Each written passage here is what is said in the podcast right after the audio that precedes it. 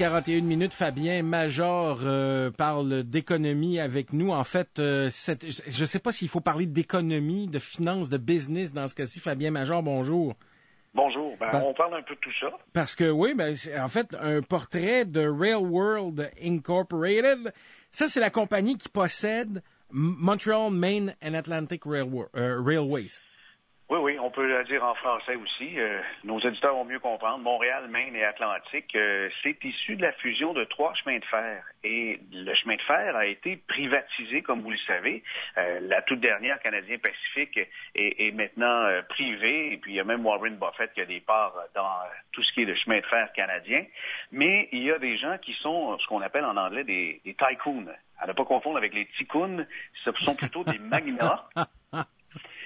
Et lui, le propriétaire, euh, par l'entremise de son consortium euh, Railworld, M. Edward Burkhardt, est un tycoon, un magnat du monde ferroviaire. C'est un Américain de 74 ans qui habite en banlieue de Chicago. Et euh, Burkhardt, il semble être un peu loin en ce moment, mais je crois qu'il va arriver très bientôt au Québec. Il va commenter toute l'histoire, mais c'est quelqu'un qui connaît l'industrie du, chemin de fer comme le fond de sa poche. Il a su profiter dans les dernières années de tout ce qui se faisait en matière de privatisation dans plein de pays, parce qu'il n'est pas seulement connu aux États-Unis, il est connu au Canada, en Pologne, en Nouvelle-Zélande, en Ukraine, et il est un administrateur chevronné dans le monde du chemin de fer, mais aussi ailleurs, parce qu'il a des ramifications dans d'autres types d'entreprises, parfois par la bande. On l'a nommé notamment au conseil d'administration de la pharmaceutique euh, lavalloise, québécoise, Valéant, qui est coté au Nasdaq aux États-Unis, mais son mandat vient de se terminer.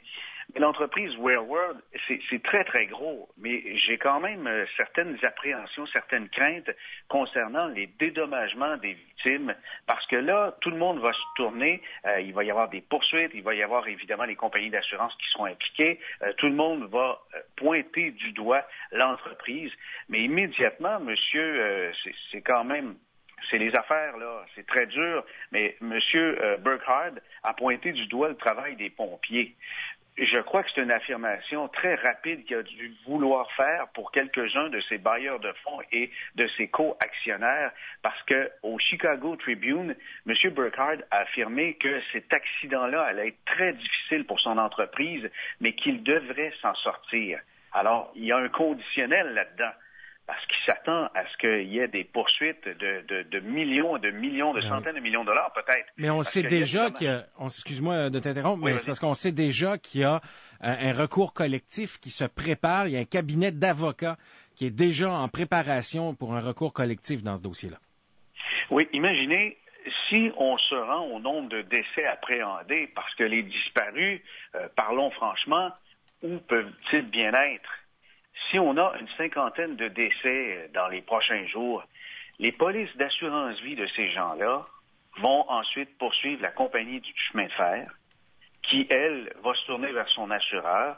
Son assureur va évidemment étirer tout ça pour euh, ne pas payer et on risque de, tomber euh, peut-être entre deux chaises à un moment donné.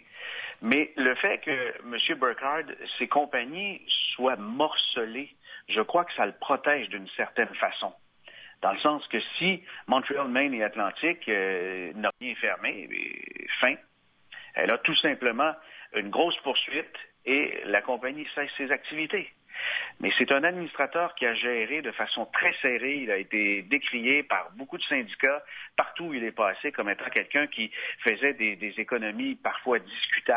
Et il a été un pionnier, dit-on, dans le monde ferroviaire, puisqu'il a remplacé la deuxième personne des locomotives par un système informatisé, automatisé, pas très dispendieux, une soixantaine de mille de dollars. 60 000 dollars, on remplace un employé pour les dix ans à venir. Et euh, ces économies là ont été salués par euh, les gens qui administrent des chemins de fer, mais on voit ce que ça donne aussi. Il y a, des risques incroyables. J'ai bien hâte de l'entendre, j'ai bien hâte de l'entendre, mais euh, de ce que j'ai vu de sa, nébuleuse, parce que ce sont un ensemble de compagnies détenues en majorité euh, par la compagnie dont on vient nommer Railworld, mais le fait que ce soit des compagnies distinctes ça protège sa responsabilité dans certains cas. C'est ça, exactement. Et d'ailleurs, c'est comme ça que ce, euh, que s'organise toute entreprise qui veut protéger euh, ses, actifs et ses différentes parties. Là. Parce que là, évidemment, s'il y a une poursuite, ça va se limiter probablement, à moins de démontrer une grossière négligence connue de la part de la direction de Rail World, ça risque pas de toucher personne autrement que à l'intérieur de, de MMA.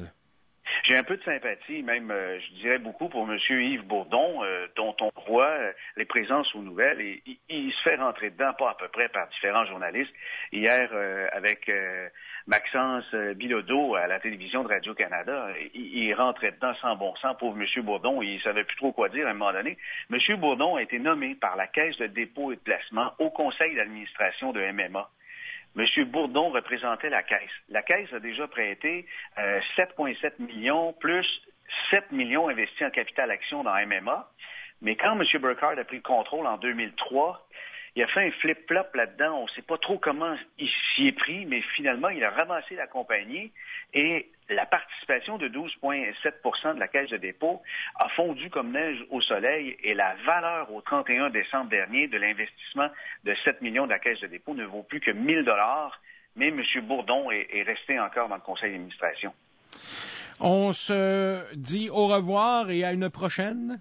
Oui, bonne journée. Bonne journée, M. Major. Au plaisir. Fabien Major. Euh, de, évidemment, elle vient nous parler d'économie et de finances comme ça à tous les mardis. On s'arrête, nous, quelques instants. Au retour, on parle à Yvon Picotte.